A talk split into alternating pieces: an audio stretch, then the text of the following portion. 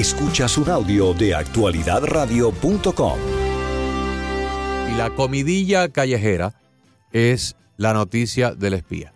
La noticia de este señor que eh, viviendo en los Estados Unidos desde que era niño, viviendo una vida holgada, con títulos universitarios, con acceso a la Casa Blanca, miembro del servicio diplomático, un verdadero distinguido integrante del gobierno, pues se ha referido a este país como el enemigo Mm. y se ha autoproclamado como un eh, colaborador y un admirador empedernido de Fidel Castro y de su histórica revolución.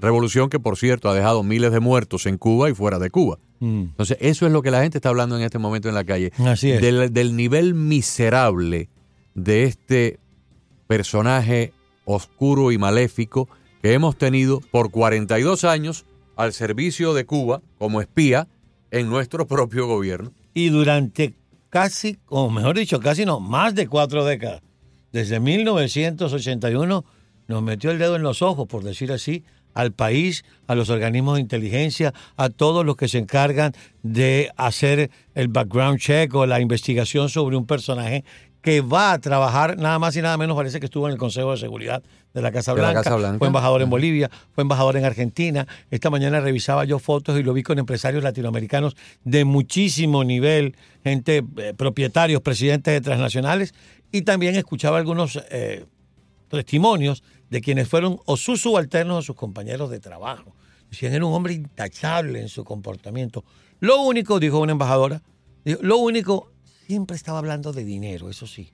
Siempre que, que hay que tener que- aquello, que hay que comprar aquello, que hay que invertir así, que hay que... Porque él dice, nosotros somos empleados públicos y tenemos un salario, si bien es bueno, no te da para tener las propiedades que él tenía. Bueno, Vamos a hablar de esto con nuestro invitado. así es. César Paz, ex agente especial del Buró Federal de Investigaciones, ha trabajado en todo tipo de operaciones encubiertas y ha estado también en operaciones eh, de contraespionaje, antiterrorismo acá en los Estados Unidos, operaciones antinarcóticos, todo tipo de operaciones al servicio de las fuerzas especiales de, de- de la Policía Federal. Se incorpora a la conversación nuestra compañera Mariana de la Fuente.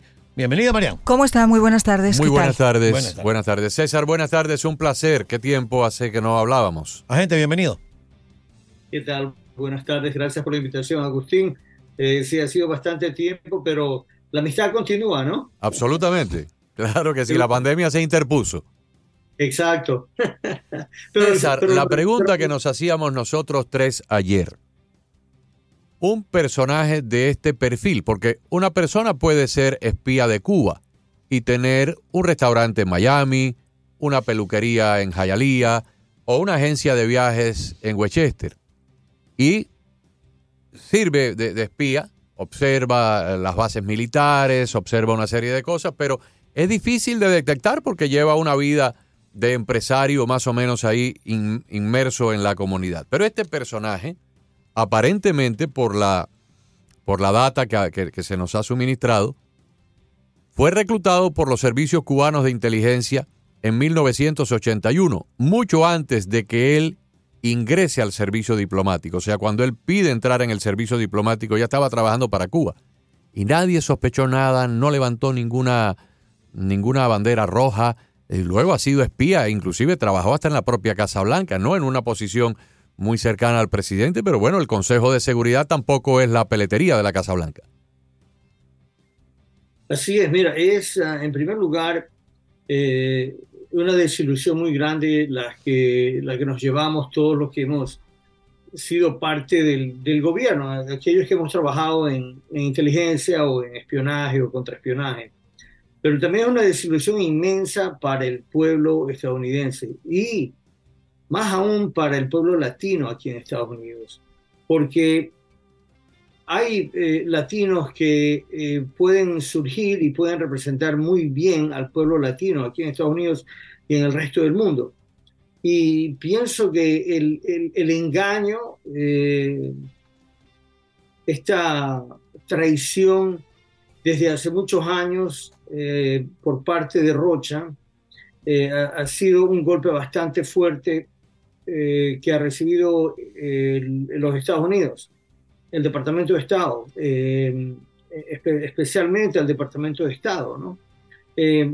fíjate que leyendo ciertos artículos y conversando con un amigo que es ya retirado de la agencia, eh, me refiero a la CIA, no al buró, eh, conversábamos justamente de esto, de, que, de cuán bien fue él formado o cultivado mucho antes de que entrara a participar o a ser miembro de las filas del gobierno federal.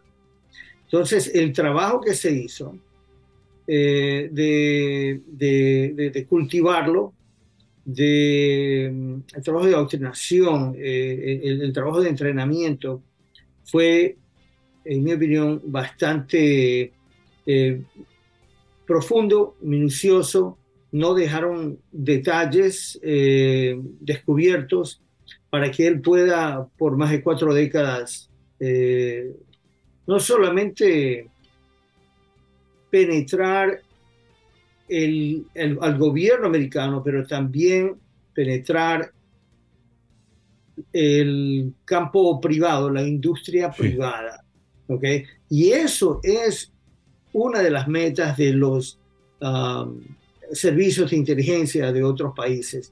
Penetrar, en este caso, Estados Unidos a diferentes niveles, nivel federal, nivel estatal, nivel eh, local y también, obviamente, el sector privado, ya sea las eh, industrias eh, que tengan algo que ver con tecnología, el gobierno, la prensa también,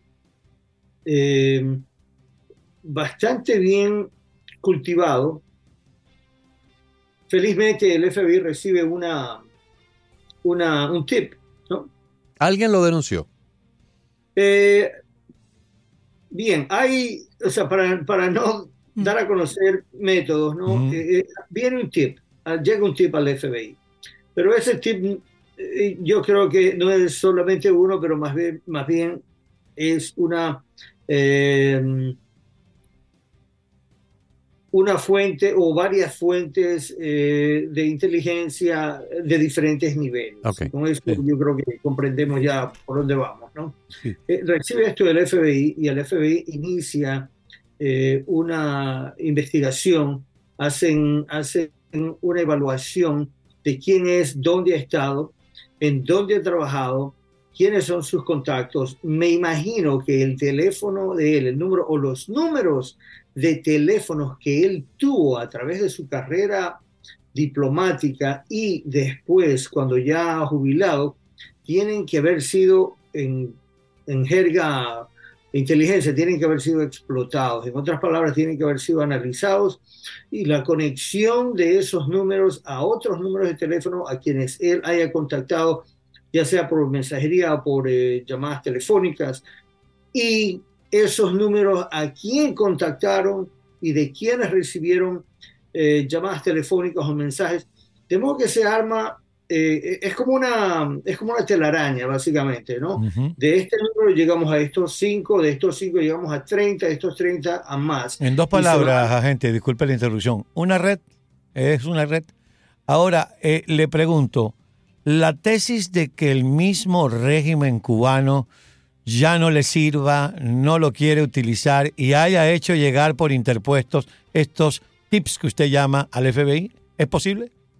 Yo creo que, yo creo que una vez quemado él, otra vez hablando de, de inteligencia, una vez que él está quemado, eh, eh, yo pienso que el gobierno cubano o el servicio de inteligencia o los servicios de inteligencia cubanos, tanto civil como militar, en realidad no les va a interesar, ni les va a importar y van a cortar completamente todo tipo de conexión con él. Es más, por seguro que ellos ya han contactado a otras personas que, que, eh, están en, en, el ámbito, que están eh, probablemente eh, aquí en Estados Unidos o tal vez en otros países, quién sabe, tratando de infiltrarse ah, en otros gobiernos o en el sector privado eh, para poder controlar el daño que el arresto de, Rocha eh, puede haber ocasionado. Ahora, eh, señor Paz, lo cierto es que este señor estuvo 42 años supuestamente trabajando para los eh, servicios de, del gobierno cubano. En el 2017 es la última vez que se tiene constancia de que él se reunió con, con miembros de, con espías cubanos y aparentemente el, problema que surge ahora es que debido a las posiciones que él ha tenido en el Departamento de, Estado eh, en América Latina, eh, claro, la cuestión es qué secretos son los que se hayan podido filtrar y lo más importante también, qué es lo que está pasando con esos programas de contraespionaje que quedan seriamente en, dudas en estos momentos. Después de lo de Ana, Ana, Belén Montes y lo de este señor ahora, esas películas de espías que nosotros vemos en 007 y que nos parece que son ficción, eh, cada vez las vemos más reales. ¿Cómo funcionan esos programas de contraespionaje y por qué realmente un hombre puede pasar 42 años sin ser detectado y sobre todo desde el 2017 que ya eh, informes del gobierno decían que se había reunido con este señor? Pasado 2017 al 2024, imagínense los años. En buenos puntos los que, los que acabas de mencionar. En primer lugar, déjame decirte esto, eh, en los puestos que él ha estado en Latinoamérica, para tratar de contestar tu eh, pregunta y las diferentes aristas de tu pregunta, eh, él trabaja en Latinoamérica y lo que pudo haber él reportado, más que nada, son programas operativos de inteligencia que se llevaban a cabo en cada uno de esos países en los que él estaba ah, trabajando o a los que él estaba asignado. Programas de inteligencia, todo lo que tiene que ver con narcotráfico, todo lo que tiene que ver con espionaje, todo lo que tiene que ver con política, todo lo que tiene que ver con economía. en cada uno de estos países. Aparte de eso, pudo haber, eh, pudo haber tenido acceso a información en cuanto operadores o en otras palabras agentes encubiertos eh, de nuestro gobierno operando en esos países.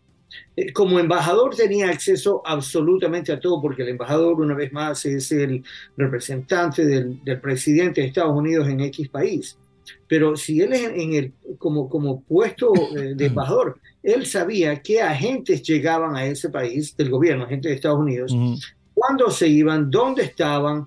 Eh, de, modo que solamente si tomamos un, una rodajita eh, o un pedacito de este, de este pastel, solamente con dar a conocer la identidad de agentes encubiertos o eh, agentes sin cobertura oficial que iban a, por ejemplo, Bolivia, o tal vez a Italia o a cualquiera de estos, de estos países. Solo con dar esa información es un daño bastante grande, porque esos agentes es posible que, que, hayan sido expuestos a vigilancia, vigilancia física, vigilancia electrónica en cada uno de los, eh, de los hoteles o reuniones donde, donde iban. César, yo me dime. Eh, eh, el agente eres tú, yo no, yo soy un simple aficionado de, de, grada, ¿no? De butaca. Pero voy a hacer el papel del interrogador en el proceso de, interrogar al, sospechoso, al, acusado. Ya a mí no me interesa, señor Rocha, conocer los pormenores de la información que usted pasó en el 81, 82, 83, 84, porque esa es la era del beeper y la era del fax y la televisión estaba todavía en su infancia, no existía ni siquiera la televisión por cable. Pero yo quiero, porque usted tiene 73 años, a menos que usted esté dispuesto a morir en la cárcel, a morir en la cárcel de viejo y no ver jamás a sus hijos y a sus nietos. Yo lo que quiero saber es quiénes eran sus controles en los Estados Unidos, a quién usted reportaba, qué otros agentes usted sabe que están en este momento o activos o estuvieron activos durante estos 42 años, qué miembros del exilio cubano en Miami, en New Jersey, en Nueva York, han sido reclutados en la prensa, porque tuvimos espías en Radio Martí, tuvimos espías en Mariano Fajet en el Departamento de Inmigración, Anabel Montes en Inteligencia Militar en el Pentágono, tuvimos espías en la Universidad Internacional de la Florida, un matrimonio que eran profesores, creo que de apellido Álvarez. ¿Qué otras personas del exilio cubano están trabajando para Cuba? ¿Quiénes eran sus agentes de control ¿Hay personas trabajando para Cuba en el Congreso de los Estados Unidos? ¿Hay algún medios. senador activo o pasado, congresista activo o pasado, que haya sido chantajeado por Cuba o sobornado por Cuba para dentro del Congreso beneficiar a la dictadura? Yo quiero saber todo eso. Y si usted coopera, a lo mejor puede ver la calle en algún momento antes de morir, o de lo contrario, se va a morir en una prisión federal. Bien, Rocha sabe bien cómo funciona el sistema judicial aquí en Estados Unidos. Yo en el papel de Rocha, poniéndome en el papel de él Sí, sí. y, cam- y cambiando mi, mi- mi moral y, y ética profesional, lo que diría es esto. Eh, mire, Agustín, ha pasado tanto tiempo, tantos años de mi eh, jubilación que en realidad yo ya no recuerdo nada. Yo estaba haciendo un... O sea, él va a negar. 2017. Él va a, él va a negar. Aún así, bueno, él, él va a tratar de, y ya lo ha hecho.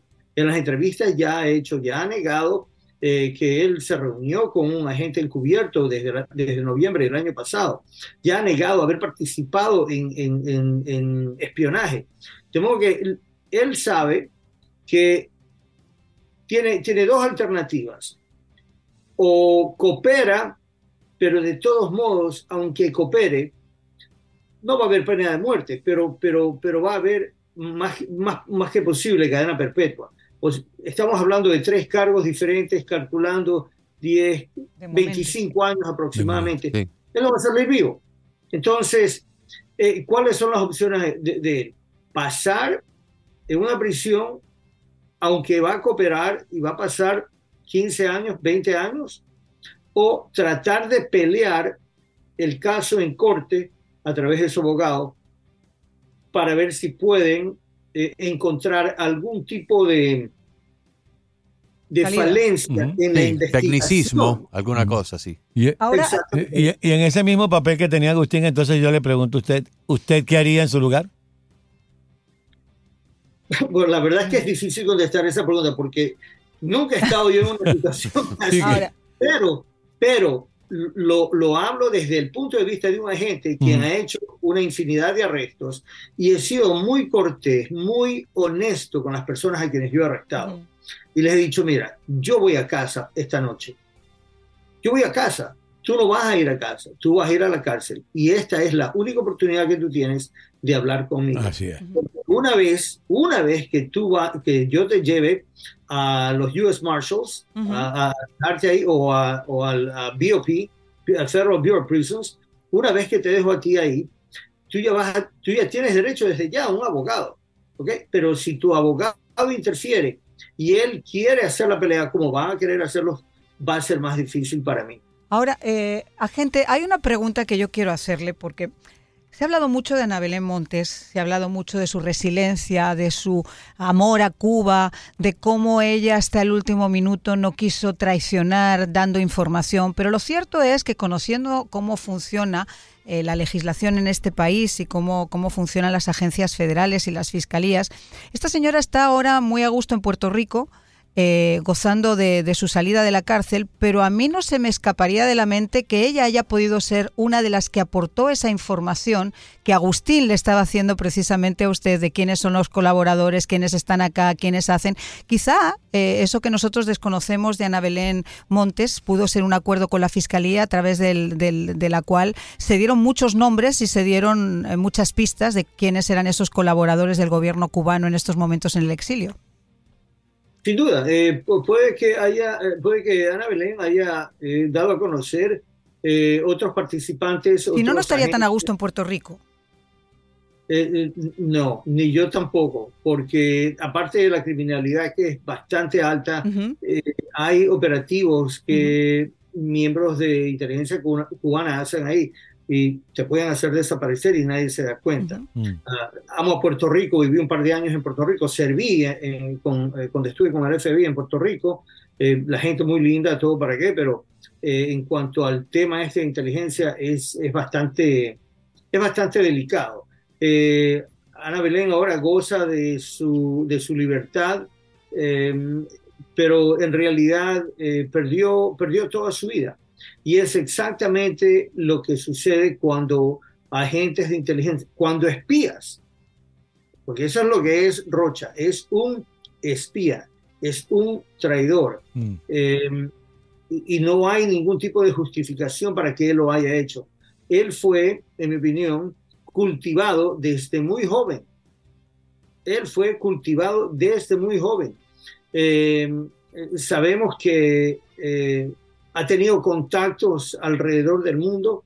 Eh, quién sabe si él no, si él hubiese, sospechado que el FBI estaba pisándole los talones, es posible que eh, haya escapado o haya viajado a otro país eh, de donde hubiese sido mucho más difícil eh, arrestarlo.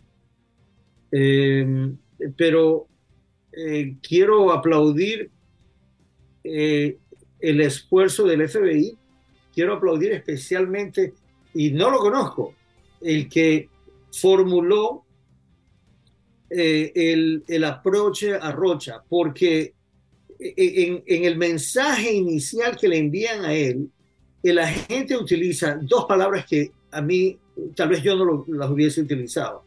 Y las palabras son sensitive matter. Hay una, un asunto de alta sens, eh, perdona, Sensibilidad. Sensibilidad. sensibilidad. de sensibilidad, exacto. Estoy pensando en tres idiomas ya. y, y ese, y, ese, y esa frase es muy, muy FBI. Esa frase, esas dos palabras, sensitive matter, eh, es, es, es utilizada dentro del FBI eh, muchísimo en, en- en- en investigaciones. Pero lo utilizaron bien y jugaron en el, eh, en el conocimiento de culpabilidad de Rocha. Yo pienso que eh, es posible que mm, la unidad de, de, ah, de la conducta en Behavioral Science Unit, en, en, en cuántico, probablemente ellos participaron tal vez en armar o estructurar el approach a, a Rocha. Quién sabe, hicieron, yo lo hubiese hecho, eh, un perfil psicológico de él, un perfil de la personalidad, eh, y, y- y porque es, eh, toma agallas realmente utilizar esas dos palabras, porque eso puede, eso puede, te puede resultar eh, en, en- en un efecto completamente negativo. Si a mí alguien me dice sensitive matter, yo digo, wow, este tipo tiene algo que ver con, con inteligencia o con, con el gobierno o, algo así, pero lo utilizaron muy bien en, en ese contexto cuando le hacen el aproche, porque jugaron una vez más con el conocimiento de culpa que él ha llevado por toda su vida. Y Ahora, la- muy- digo, la, la posibilidad de que algunos de los cargos que se le han imputado y todavía parece que vienen algunos más, eh, el tema de la prescripción, lo veía en una de las agencias de noticias, ¿eso es posible que algunos hayan prescrito? Eh, Estatuto de limitaciones.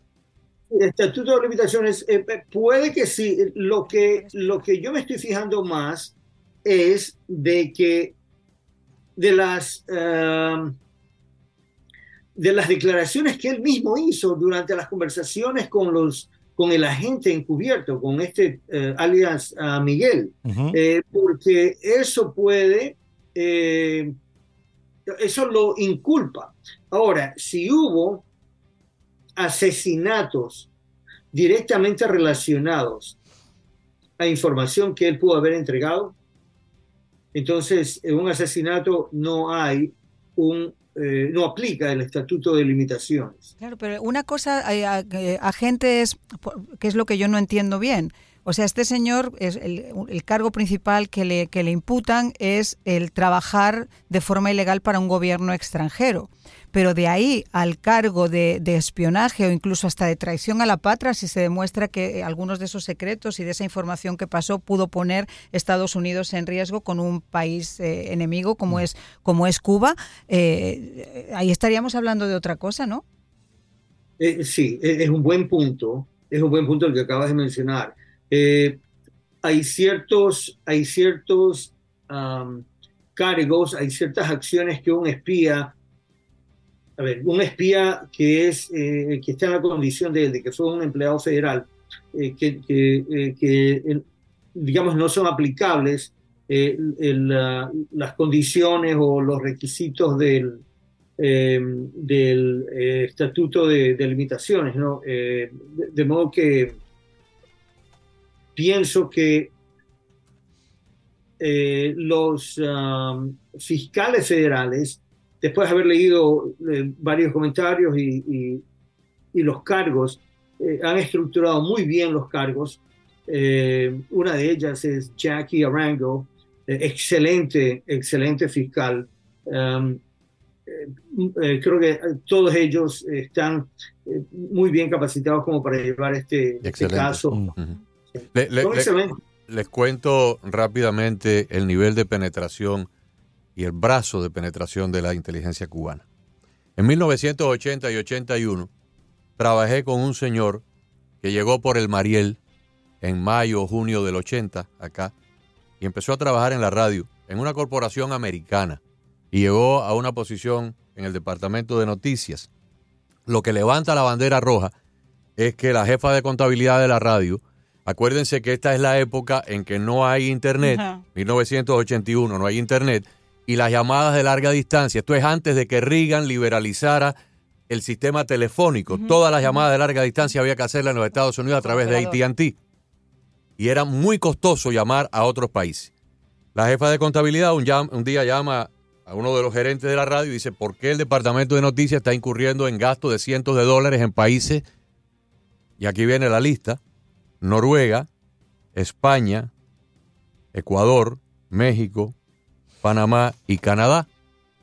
Nosotros no teníamos nada que ver con noticias de esos países. Las noticias de esos países nos llegaban por un cablegrama, por un teletipo de, de prensa asociada y de United Press.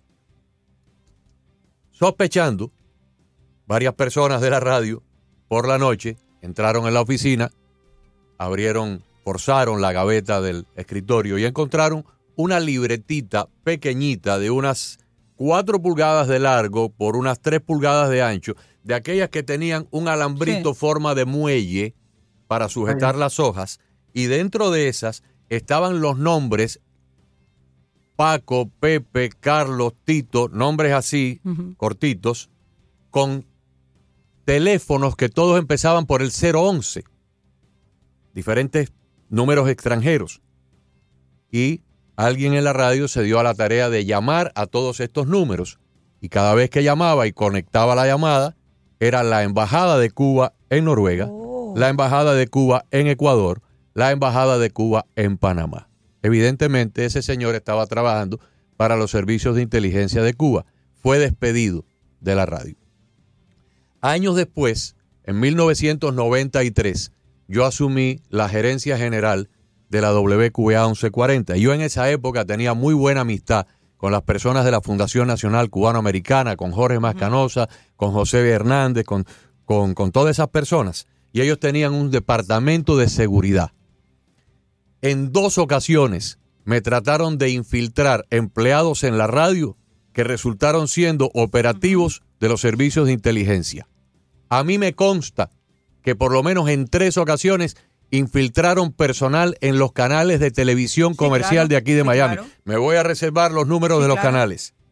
En esos años infiltraron un personaje, por lo menos uno, en Radio Martí, que era un espía y fue detectado. Y creo que huyó a última hora y se refugió en Cuba. Tenían a Mariano Fajet en la oficina central de inmigración aquí en Miami, que estaba, si mal no recuerdo, en Biscayne Boulevard y la 78 o 79. Y por supuesto, Ana Belén Montes en el Departamento de Inteligencia Militar. Tenían espías en la Universidad Internacional de la Florida. Pero la radio y la televisión para ellos de, de cubana, la Pero radio y la televisión también, cubana Agustín. era un objetivo prioritario. Por supuesto. Ahora Porque también. de adentro de la radio y de la televisión podían crear corriente de opinión Claro que sí. luego movía influencia política, tenían acceso a alcaldes, a gobernadores, a senadores. Usted está y- diciendo lo que pasó, no sabemos si sigue pasando. Exactamente. No, no, no, es que el- A mí me este trataron de pasa. penetrar la WQA en dos ocasiones y afortunadamente, por un poco de olfato, tal vez una inspiración, cuando la persona llenó su, su planilla de trabajo, inmediatamente yo llamé a mis amigos en la fundación, les di nombre y apellido y a los pocos días me dijeron, ni lo toques, que esa persona está manchada, esa persona trabaja para Cuba. Pero además, Agustín, nosotros hemos tenido analistas que han venido, que eran exmiembros de la inteligencia cubana y que después son arrepentidos y que llegan y que están aquí metidos entre, entre el exilio y que nadie sabe a ciencia cierta realmente Si cuál es su no función y qué es lo que están haciendo en estos momentos, porque que además el acopio de información que ¿Se hacen... Exacto. o es un doble agente? Exactamente. Exactamente. Ese es uno de los puntos, por eso te hablaba yo de los programas de contrainteligencia. Y dos, un tema que a mí me, ata- me ataña personalmente porque llevo 30 años en, en- en la televisión y en la radio de acá. Eso no es nuevo, Agustín. Ahora, a día de hoy, todavía.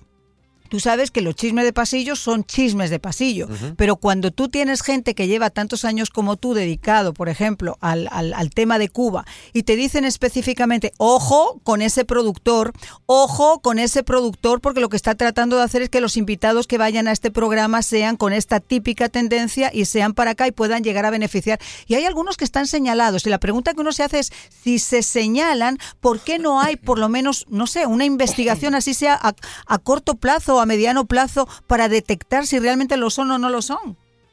Bueno, la gente nos dirá, pero yo creo que uno de los lugares más eh, espiados e infiltrados es el sur de la Florida Ah, por la forma en la que está aquí distribuido. Primero, el exilio cubano es el lugar por excelencia. Y ahora el exilio nicaragüense, el exilio venezolano, que todos van por el estilo y tienen el mismo origen. Sabes que eh, do- dos puntos eh, que, te- que quisiera ah, comentar. El número uno, eh, inteligencia cubana eh, tiene sus oficiales de inteligencia aquí. Ellos reclutan personas de la comunidad que son cubanos.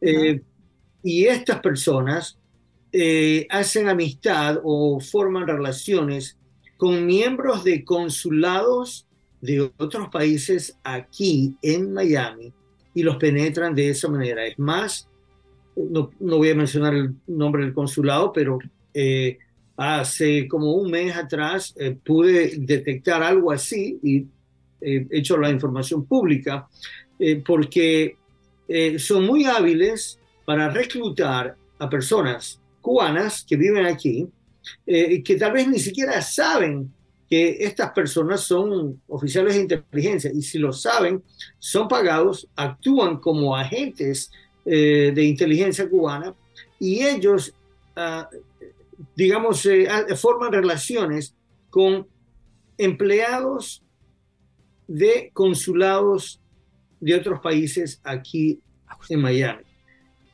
Hay que tener mucho cuidado de eso. Eh, eh, número dos, lo que me sorprende es de cómo pudo él haber, o sea, Rocha, haber pasado los ah, exámenes poligráficos si es que él era requerido tomar exámenes poligráficos cada año o cada cinco años, como es de costumbre en otras agencias federales. ¿no? Eh, estoy seguro que él tuvo que hacer una declaración financiera, como la, como la decíamos todos, todos los años, Ujú. eh, cuánto debes en tarjetas de crédito, en automóviles, en casa, en, en- en todo, cuánto tienes invertido, eh, todo, todo, absolutamente todo. Eh, me pregunto eh, qué fue lo que pasó, dónde falló el Departamento de Estado en Ahí. no identificar esos, esas debilidades. En los años 90, mediados de los 90,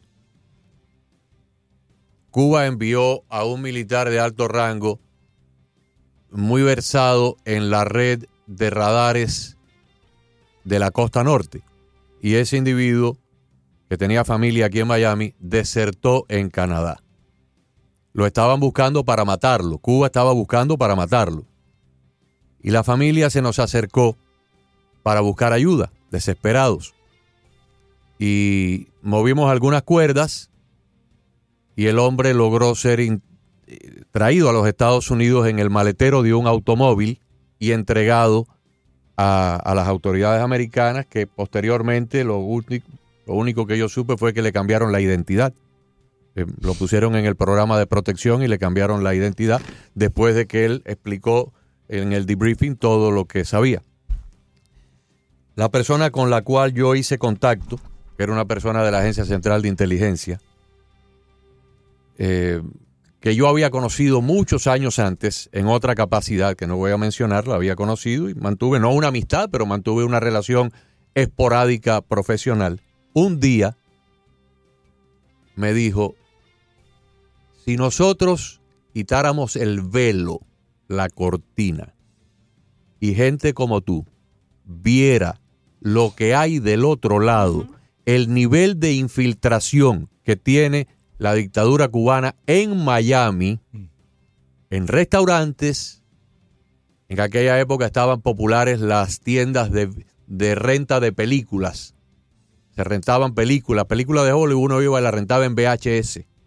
Las tiendas, las agencias de viaje, las botánicas donde venden las cosas estas de, de la religión afrocubana.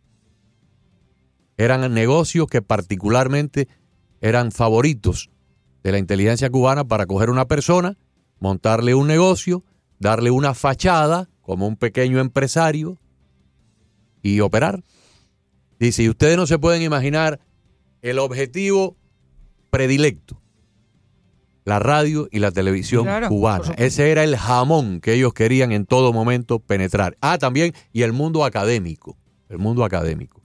Eh, dice, sí, nosotros lo sabemos y a veces les damos largo y cuerda y largo y mientras no representen un peligro para la seguridad nacional, los dejamos actuar y sabemos quiénes son. Pero si ustedes, gente como tú, refiriéndose a mí, que están en la prensa, que son cubanos exiliados anticomunistas, supieran quién es quién, el who's who, se caerían muertos de espanto. Así es, así es. Eh, te digo, inteligencia cubana, eh, la inteligencia rusa, la inteligencia china son muy agresivos en cuanto a los programas y operativos que desarrollan aquí en Estados Unidos. Para darte un pequeño ejemplo en 30 segundos, eh, si tú vas, por ejemplo, a ciudades grandes donde eh, la población china es alta y, caminas por, por los eh, diferentes eh, almacenes o supermercados, digamos, ¿ya? Vas a encontrar estos estantes pequeños de, de periódicos que son gratis. ¿sí? Sí. Bueno, el, el Partido Comunista Chino es el que manda a imprimir esos periódicos que son gratis para la población china. Y a través de esos periódicos que son gratis, que los recogen Raimundo y todo el mundo, envían el, el, el PSC, el, el Partido Comunista Chino envía eh, mensajes, envía o hace amenazas a la, por, a la propia población china para que no eh, cooperen con el gobierno americano, Sí, sí. para que no cooperen con ningún tipo de autoridad. Exactamente. Son cerrados. César, muchísimas gracias. Fascinante Gracias, conversación, la vamos a repetir. Muchísimas gracias, agente. gracias. Gracias a ustedes. Muy amable. eh, eh, esos espías, además, que son entrenados por el G2 cubano, siguen toda esa técnica de la KGB, antigua técnica de la KGB, del les Stasi. funciona. Y eso funciona. Y uno se pregunta, ¿y, el, las- y los programas de contraespionaje de acá de Estados Unidos, ¿cómo, se, cómo serán? ¿Cómo habrán evolucionado? ¿Qué está pasando? No sé en este momento cómo están. En esos años en que yo les hablo, los sí, 90, sí, sí. estaban bastante afilados, bastante, eh, bastante precisos. Bueno, de los Pero- cinco que componían la famosa Red Avispa, yo recuerdo que hace unos meses en Brasil fue uno de ellos eh, condecorado prácticamente como héroe por el gobierno cubano y por el gobierno de Brasil, mientras que Estados Unidos todavía considera que fue uno de los tipos más peligrosos de esa red. Actualidad Radio 1040, una emisora de actualidad Media Group.